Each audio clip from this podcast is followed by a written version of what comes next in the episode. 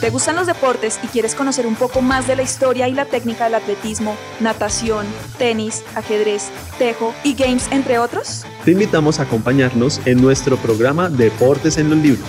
En sus marcas, listos y fuera. Especial para todos. Mi nombre es Diana Jaime, mediadora de la Biblioteca Pública del Deporte de Biblored y les doy la bienvenida a nuestro programa interbibliotecario Deportes en los Libros, un programa para conocer más de los relatos deportivos. No es solo un asunto de las mujeres, se trata de valores humanos básicos y del espíritu y los ideales de los juegos. Esto lo dijo Michelle Bachelet, expresidenta de Chile, quien hace una crítica a la inequidad de género en la práctica deportiva. Y es que se han creado miles y miles de imaginarios alrededor de las prácticas en las mujeres, ¿no? A nosotras cuando pequeñas nos dicen, no, hay deportes para hombres, hay deportes para mujeres. También se nos dice, eh, a veces se nos limitaba el, el juego y no, nos decían solo con las muñecas. Entonces, desde muy pequeñas nos vienen diciendo qué podemos y qué no podemos hacer y pues nuestra lucha ha sido a través del tiempo para poder llegar, por ejemplo, a unos Juegos Olímpicos. Y el día de hoy para hablar de este tema me acompañan dos compañeras muy especiales. Hola, mi nombre es Angélica González, soy mediadora de lectura de la Biblioteca Pública La Giralda y estoy muy contenta de estar acá el día de hoy grabando contigo. Hola, queridos oyentes. Mi nombre es Camila Rincón, yo soy la mediadora del PPP Acevedo Tejada y les damos la bienvenida a esta nueva edición de Deportes en los Libros, Mujeres en el Deporte. Bueno, y para hablar de mujeres en el deporte me gustaría ir un poquito a la historia en Occidente, pues obviamente sabemos que hay muchas historias alrededor de la práctica deportiva, la práctica corporal, en las mujeres. Entonces, bueno, perdón la repetición. Y yo quiero nombrarles qué pasó en esta antigua Grecia. En los Juegos Olímpicos las mujeres solamente podíamos ser espectadoras, nos tenían prohibido, pues solamente en eh, las que eran solteras o niñas podían estar dentro del público si descubrían que era una mujer casada la mataban. Entonces podemos ver que a nosotras también nos daban unos atributos, por ejemplo, desde los dioses en la antigua Grecia, las cualidades masculinas era de fuerza, vigor y actividad, y para las diosas eran rasgos de belleza, sexualidad y pasividad. Entonces vemos cómo desde la mitología, desde las creencias, desde la religión, también nos pusieron en una postura de pasividad. Nunca tuvimos una postura igualitaria, siempre estábamos en una posición inferior donde teníamos que recibir y hacer caso, ¿no? También vemos que pues el, el, quien comenzó los Juegos Olímpicos ya de la modernidad, que fue el barón de Coubertin, en el siglo XIX decía esto, pónganle cuidado, impracticable, carente de interés, antiestético e incorrecto. La concepción de los Juegos tiene que responder a la exaltación periódica y solemne del atletismo, la lealtad como medio, el arte como marco y los aplausos femeninos como recompensa. Y vemos que desde el discurso también nos ponen en esta posición de inferioridad. Y pues para esto queremos hablar el día de hoy sobre estos imaginarios, creencias y prejuicios que hacen parte de nuestra cultura. Entonces, Angélica, ¿qué nos trajiste el día de hoy?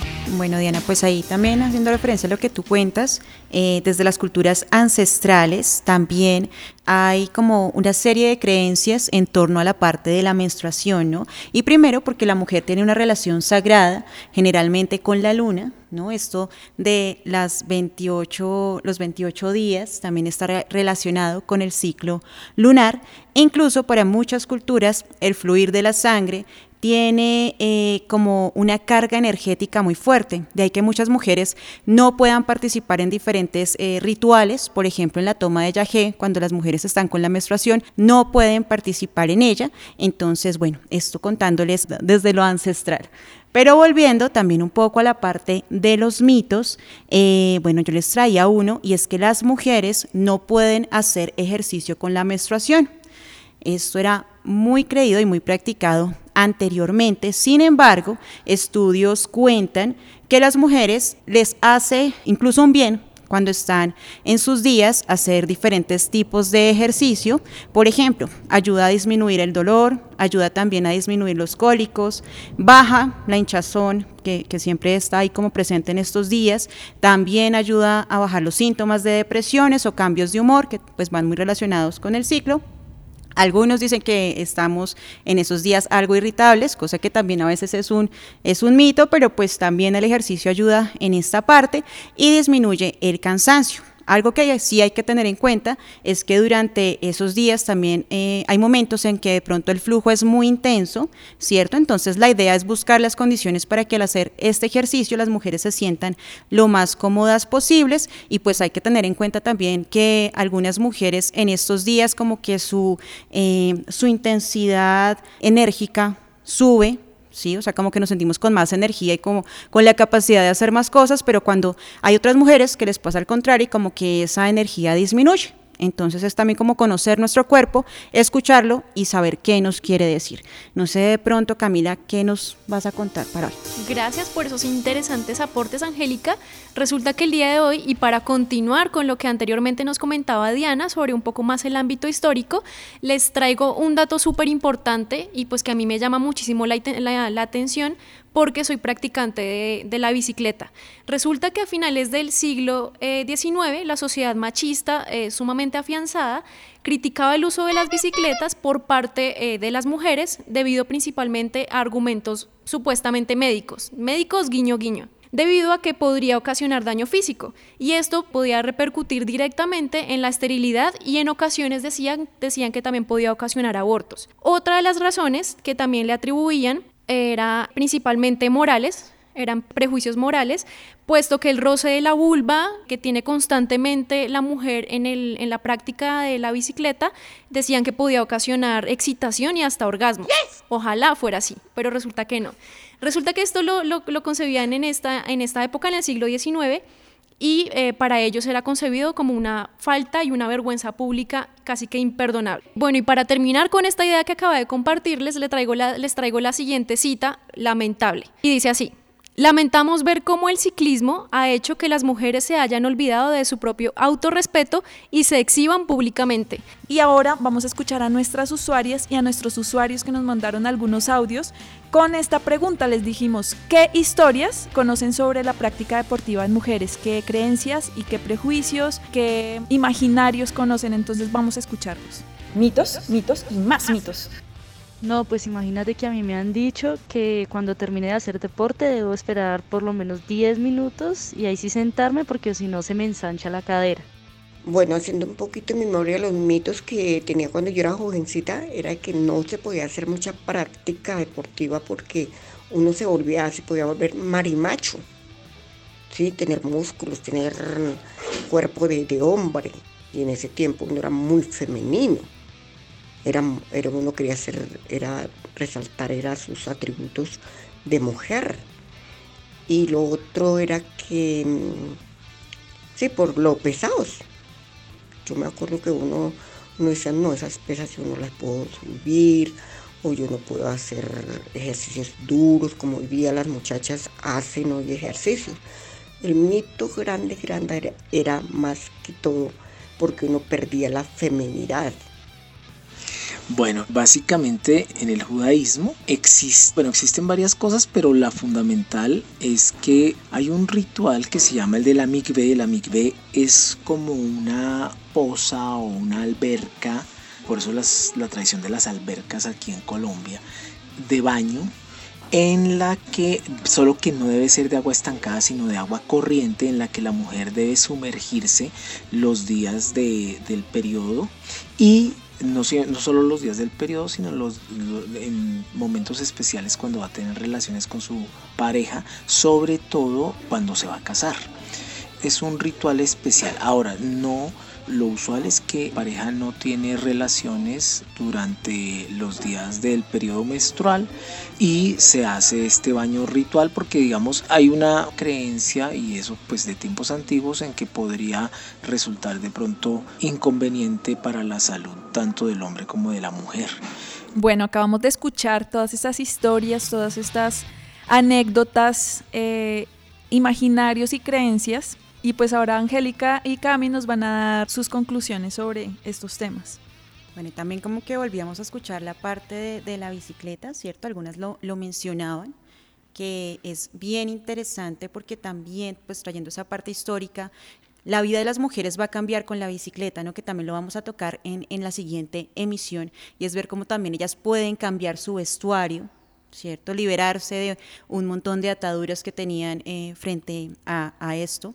Y bueno, también escuchábamos, como tú dices, a Martín Lugo, que es usuario frecuente de la Biblioteca Pública La Giralda y nos hablaba un poco acerca de, bueno, como esos rituales de purificación de la mujer en estos días, en, en, en los días menstruales, y algo también frente al judaísmo, y es que eh, la connotación, la creencia que ellos tienen es que las mujeres eh, tienen como una carga o una conexión espiritual más cercana con, con un Dios o con la, con la entidad suprema, por eso, y a esto se debe que tengan también cierto tipo eh, de rituales, mientras que los hombres no tienen como esa conexión tan cercana, por eso es que cuando ellos están, ellos tienen, mejor dicho, que estar de a 10 como para poder hacer sus oraciones y, tener esta cercanía. Entonces es como eh, ese juego de roles de la mujer y el hombre definidos dentro de esta religión, más por esa parte de conexión espiritual que es como lo que ahí nos mencionaba un poquito eh, Martín. Bueno, respecto a lo que escuchamos en los audios, es súper importante tener en cuenta que el ejercicio de la práctica deportiva ha coadyuvado a que las mujeres lleguen a tener una cierta cabida dentro del mundo social, económico, político y cultural. Resulta que específicamente hablando sobre la bicicleta, la bicicleta fue ejerció un rol sumamente importante, puesto que dentro de la lucha sufragista las mujeres hacían uso de la bicicleta constantemente y era utilizada casi como un medio de reivindicación de derechos. Entonces fue sumamente importante dentro de la consecución de los derechos que conocemos actualmente para nosotras las mujeres. Es súper importante que estos audios los tengamos muy en cuenta y que tratemos de resignificarlos, no solamente desde, desde lo académico, sino también desde lo práctico. Acabamos de escuchar las conclusiones que Cami y Angélica nos acaban de dar, están relacionadas todas con el tema religioso, con el tema también moral, cruza lo económico, lo político, lo social.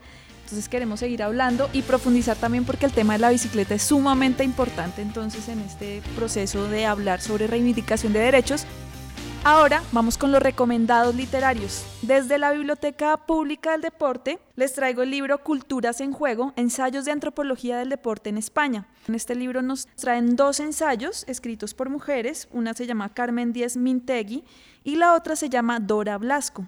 Uno de ellos, de los ensayos de deporte, socialización y género, nos dan un esbozo de cómo ha sido esta historia de la mujer dentro del deporte, cómo ha sido también esta búsqueda de equidad y reivindicación de derechos. Entonces, pues leamos estos ensayos que nos pueden ubicar un poquito. Bueno, yo les cuento que no les traje como tal un libro, pero sí una película documental que es de Priscila Padilla, publicada en el año 2013, que se llama Eterna Noche de las Doce Lunas.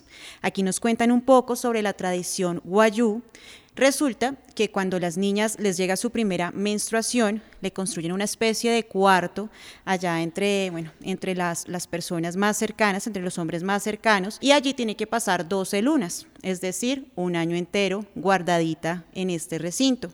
Aquí, ¿qué pasa? Primero que todo, se les corta el cabello, que es una forma también como, eh, no de ¿cómo decirlo? Para que ella no quiera tener contacto con alguien más, porque el cabello en la mujer es algo muy importante en la cultura guayú. También lo que se hace es, eh, las mujeres más cercanas a ella van a empezar a hablarle y van a empezar como a, inducirla o, bueno, más a darle las enseñanzas para convertirse en mujer guayú. Entonces le van, le van a enseñar toda la parte del tejido, le van a enseñar también eh, la parte de la medicina ancestral, que es muy importante para, para ellas, y también que cómo tiene que ser mamá y cómo tiene que ser esposa. Es algo bien complicado, pues para nosotros que estamos acá, las, nosotras mujeres que estamos acá en esta cultura occidental, pero pues para ellas es todo un proceso y un paso de esa niñez a esa adultez en la mujer. Entonces, recomendadísimo, ya saben, Eterna Noche de las 12 Lunas, que pueden encontrarlo también en algunas bibliotecas que hacen parte de BibloRed y pues que también está muy relacionado con la parte deportiva, porque no muchas mujeres en la cultura guayú tienen la posibilidad de acercarse a diferentes deportes. Por ahí, acaso, bueno, encontré una que es Sheila Aguilar, para que la busquen también, es basquetbolista y pues ha tenido varios méritos, mujer, guayú, y bueno, recomendada para que la busquen. Muchas gracias, Cami y Angélica. La invitación es que sigamos indagando y nutriendo y empapándonos de este tema que es tan interesante y complejo y que nos atraviesa a todas. Bueno, ahora viene lo más esperado para mí, que siempre es la palabra marcador. Claro que sí, por referente a todo lo que hemos hablado, hoy les traemos la palabra machorra, que es muy común para denominar, bueno, vamos a primero con la RAE para entender qué es la palabra machorra. Dice, adjetivo, estéril, infructífero. Despectivo, mujer, hombruna o marimacho. También hace referencia a una mujer estéril o también dice que hace referencia a oveja que en las festividades o bodas se mata en los pueblos para celebrar la fiesta. Todo esto significa machorra. Tremendo que se utilice esta palabra dentro de las prácticas deportivas. Y además porque pues esto tiene una carga simbólica sumamente fuerte el hecho de que se emitan ciertos juicios de valor asociados cuando una mujer eh, practica algún deporte, pues es sumamente agobiante y además decepcionante. En un siglo en el que se supone que, se, que está atravesado por el progresismo y por la, la reivindicación de, de, muchas comunidades y además de muchas culturas. Entonces, como ya les decíamos anteriormente, es súper importante que dentro de nuestras prácticas empecemos a generar reflexiones y empecemos a resignificar consecución de derechos y lo que significa también la consecución de otras formas formas de ser, de pensar y de estar en el mundo como mujer. Cami y Angélica nos dieron una palabra clave y aparte también nos hicieron todo un análisis y toda una reflexión sobre la manera en que nosotros nombramos. Y pues la invitación en este momento es a seguir indagando sobre el tema y por eso nuestros próximos programas van a estar enfocados en este tema de género y deporte. Y hoy no se imaginan la invitada que les trajimos. Ella es María Angélica Bernal, tenista paralímpica número uno en Colombia y ocho en el mundo. También nos va a representar en Tokio en los Paralímpicos de este año y pues todos a apoyarla. Y le hicimos la siguiente pregunta. ¿Para ti qué ha representado ser mujer en el deporte? Escuchémosla. Hola, soy Angélica Bernal Lobos, tenista paralímpica colombiana, número uno de Colombia, ocho del mundo, primera clasificada por Colombia a los Juegos Paralímpicos de Tokio. Y no ha sido un proceso fácil ser mujer en el deporte y menos en el deporte paralímpico, ya que existen tantas barreras que tenemos que derribar en nuestra sociedad. La primera es pues siendo mujer. Eh, en Colombia, cuando yo empecé, no existía la categoría femenina y tenía que jugar contra hombres. Empezar a luchar por un sueño de competir en una categoría femenina, una categoría para mí de tenis en silla de ruedas en Colombia. Lo logramos con mi papá y con el apoyo de los organizadores de torneos en ese momento. Después, el ser mujer de un deporte paralímpico en el cual no contamos con muchísimo apoyo y visibilidad como lo tiene el otro deporte, el convencional o ya sea para hombres. Siempre se piensa que quizás las mujeres no tienen ese, esa capacidad de dar un alto rendimiento, pero pues es de muchísimo sacrificio, entrenamos igual día a día para formar nuestro cuerpo, para tener resistencia. Pasamos también por lesiones en las que todo nuestro equipo está a nuestro lado apoyándonos para salir adelante. Así que quiero invitar a todas las mujeres a que cumplan por sus sueños, a que se empoderen y crean en todas las capacidades que tenemos como mujeres. Y que si no tenemos el camino fácil y no tenemos la oportunidad eh, muy a la vista, nosotras mismas somos las que tenemos que abrirle paso a esas mujeres que vengan detrás de nosotras.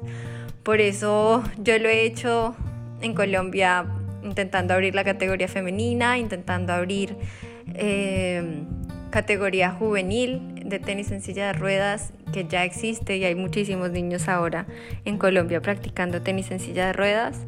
Así que también es la invitación a si no lo ves fácil y no está el camino, piensa en que puedes darle esa oportunidad y a ti se te hará un poco más difícil, pero en un futuro habrán muchísimas más como tú y tú serás el ejemplo e inspiración para todas las niñas y jóvenes de Colombia. Bueno, Angélica y Cami, quiero agradecerles por acompañarme en este espacio y pues discutir sobre este complejo tema. Entonces, espero verlas pronto. Por supuesto que sí, nos vemos en una próxima edición de Deportes en los Libros. Muchas gracias. Claro que sí, Diana, ahí estaremos en una siguiente emisión acompañándote en este excelente programa. Mi nombre es Diana Jaime, muchas gracias por esos halagos y yo vengo de la Biblioteca Pública del Deporte, ubicada en el Estadio El Campín. Recuerden que allá hay una biblioteca y siempre los esperamos. Chao.